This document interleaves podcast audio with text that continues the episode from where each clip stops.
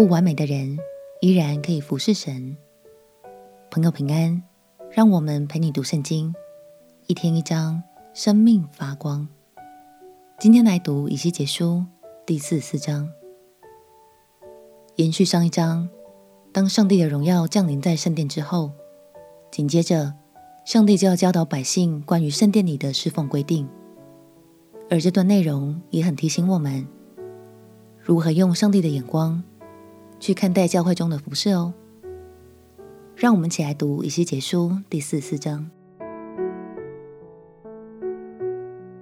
以西结书第四十四章。他又带我回到圣地朝东的外门，那门关闭了。耶和华对我说：“这门必须关闭，不可敞开，谁也不可由其中进入，因为耶和华以色列的神已经由其中进入，所以必须关闭。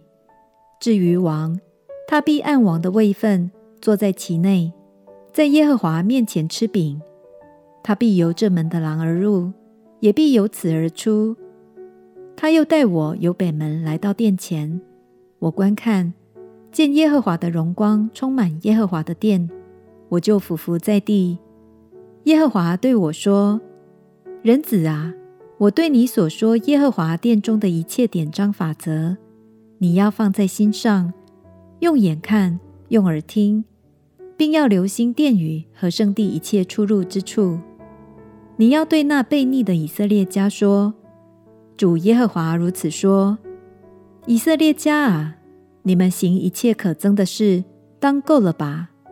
你们把我的食物，就是脂油和血献上的时候，将身心未受割礼的外邦人领进我的圣地，玷污了我的殿，又背了我的约，在你们一切可憎的事上加上这一层。”你们也没有看守我的圣物，却派别人在圣地替你们看守我所吩咐你们的。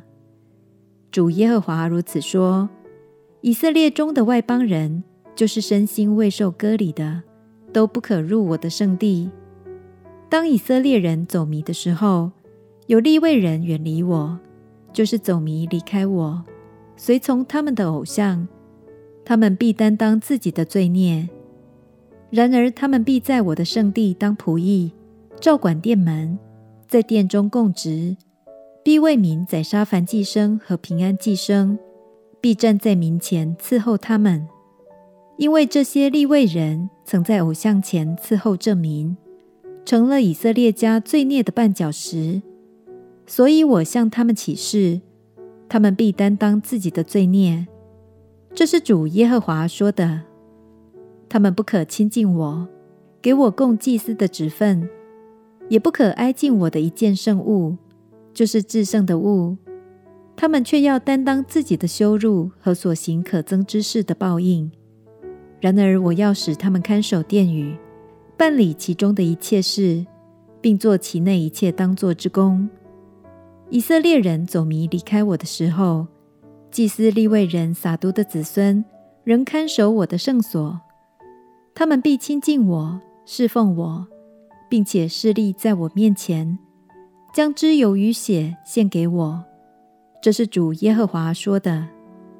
他们必进入我的圣所，就近我的桌前侍奉我，守我所吩咐的。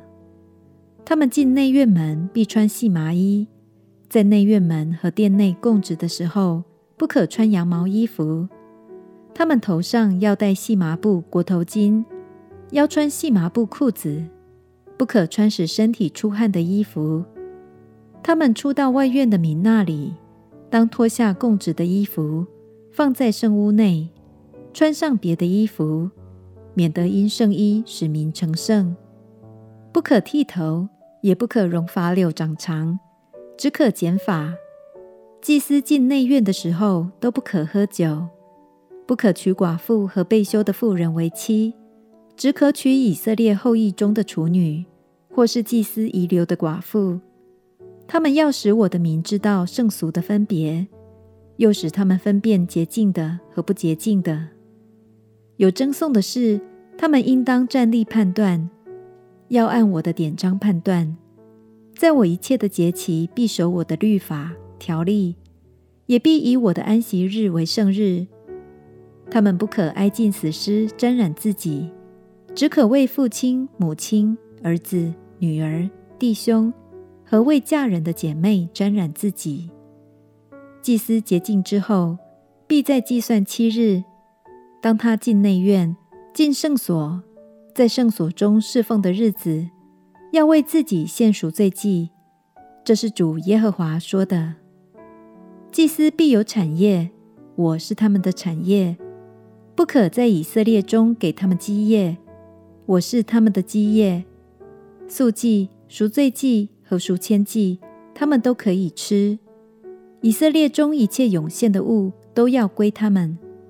首先出熟之物和一切所献的供物都要归给祭司。你们也要用出熟的麦子磨面给祭司。这样，福气就必临到你们的家了。